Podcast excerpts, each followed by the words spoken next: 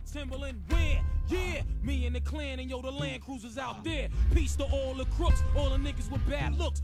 Head braids. Yo, aujourd'hui, journée assez tranquille, surtout à mon niveau. Ben, ce matin, j'ai un peu continué le, projet, le, le projet l'exercice, le test que je faisais, que j'ai commencé à réaliser la semaine dernière, j'ai donné des exercices aux élèves, du moins je les ai laissés choisir leurs exercices. Simplement, la condition c'était qu'ils avaient seulement 10 minutes par exercice. Donc à chaque fois, ils mettaient un compte à rebours et euh, ils travaillaient en totale autonomie. Moi, je me suis carrément concentré sur mon ordi, je ne me suis pas occupé d'eux. Alors ça a duré, sur la séance de 2 heures, ça a duré une heure. Après, j'ai euh, fait un point avec eux. Mais je voulais surtout voir comment ils travaillent à la maison, comment ils travaillent lorsqu'ils ont l'impression, lorsqu'ils sont seuls. C'est pour ça que j'ai essayé d'effacer ma présence et je ne me suis pas du tout concentré sur eux. De toute façon, mon objectif, c'est qu'ils apprennent à travailler seuls. Donc il y a un moment où il faut que je lâche un peu du lest pour savoir s'ils sont prêts en fait à arrêter le coaching. D'ailleurs, un peu plus tôt dans la semaine, eh bien, j'ai dit à une famille qu'il vaut mieux qu'on arrête le coaching parce que l'enfant a prouvé qu'il peut travailler seul. Et là, continuer, eh bien, ça peut créer une nouvelle dépendance parce qu'il aime bien travailler avec moi. Leur enfant aime bien travailler avec moi.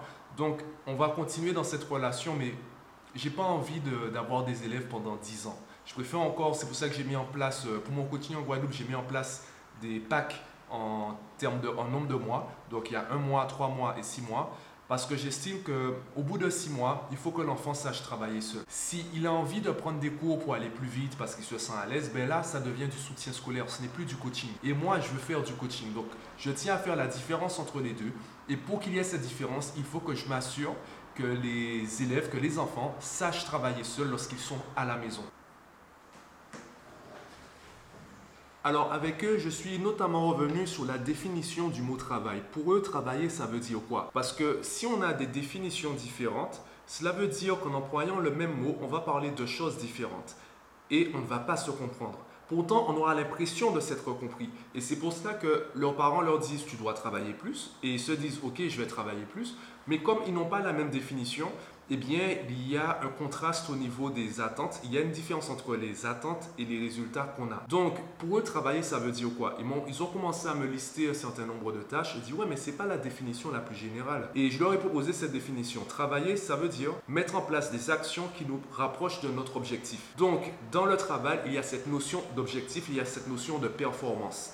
D'ailleurs, c'est la raison pour laquelle je fais des séances, une séance de 2 heures par semaine, parce que j'estime qu'on n'a pas besoin de se voir 4 heures, 6 heures, 8 heures. Mon objectif, c'est qu'ils sachent travailler seuls. Donc, travailler à mon niveau, c'est mettre en place des actions ou euh, proposer des techniques, donner des conseils qui leur permettent d'atteindre cet objectif qui est travailler seul. Alors, travailler seul à leur niveau, ça veut dire quoi? Ça veut dire être autonome, être motivé, être méthodique et donc être efficace se préparer pour les évaluations, par exemple.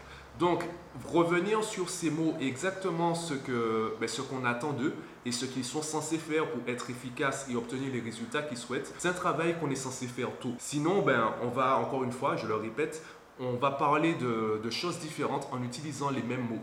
On aura vraiment l'impression de se comprendre alors qu'on ne s'est pas du tout compris. Je pense que ce qui nous permet vraiment de constater la différence qu'il y a entre euh, nos définitions du mot travail, c'est le temps. Le temps qu'ils passent à faire un exercice. Par exemple, certains élèves ce matin ont pris une heure pour faire un exercice. En soi, ce n'est pas trop grave. Chacun avance à son rythme. Sauf qu'à l'école, tu es censé travailler à une certaine vitesse. Si tu as quatre exercices à faire en une heure en évaluation, bien tu as seulement une heure pour en faire quatre. Et toi, tu prends une heure pour en faire un. Donc là, il y a un problème. Justement, je leur ai expliqué par exemple la différence entre être actif et être productif. Moi, je veux qu'ils travaillent avec leur téléphone. Parce que je sais qu'à la maison, ils travaillent avec le téléphone. Donc je veux les habituer à utiliser le téléphone de manière productive et non que ce soit simplement une distraction. Ça veut dire mettre un chrono sur le téléphone, regarder l'heure, également peut-être mettre le mode avion, faire des recherches quand c'est le moment de faire des recherches. Donc c'est vraiment organiser le travail en utilisant l'outil informatique comme un outil et non comme une, distraction. Donc, donc vraiment organiser le travail de manière méthodique pour qu'il puisse être efficace, performant et surtout ben, rapide. Ça sert à rien d'être efficace si euh, ben, tu es le dernier à finir. Donc il faut vraiment que petit à petit, ils puissent améliorer leur vitesse. Et pour cela, il faut déjà qu'ils sachent quelle est leur vitesse actuelle. Par exemple, je dis à tous mes élèves de faire deux exercices tous les jours. Et je leur demande combien de temps ça prend pour faire les deux exos. Ils me disent, je ne sais pas, peut-être 15-30 minutes. là, je suis obligé de leur dire non. Non, puisque ce matin, tu as pris une heure pour en faire un.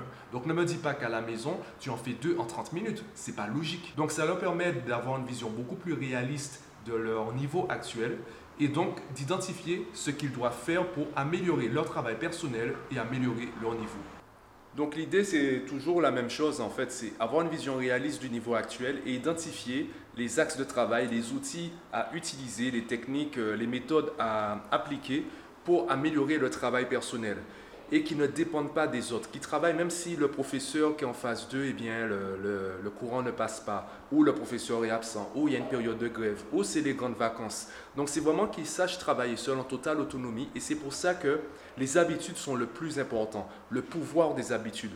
Parce que le problème de ces enfants, c'est que, les problèmes de la génération actuelle, c'est que tout est à leur portée, ils ont toutes les réponses, mais à quoi sert une réponse si tu ne te poses pas la question? À quoi servent les solutions si tu ne comprends pas que tu as un problème?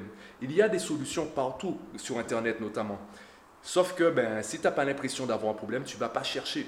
Et ils n'ont pas l'habitude de chercher. Ils ont l'habitude de trouver la bonne réponse à l'exercice, à la question.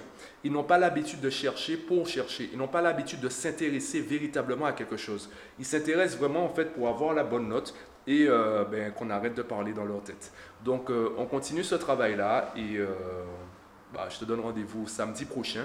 Pense à passer, ben, pense à passer, pense à aller sur mon site pour découvrir également mes formations en ligne. Ça te permettra d'avoir un guide pour savoir en fait quoi mettre en place pour créer de bonnes habitudes chez ton enfant pour qu'il puisse travailler seul et qu'il n'ait pas besoin de moi lorsqu'il sera à trois mois du bac, par exemple.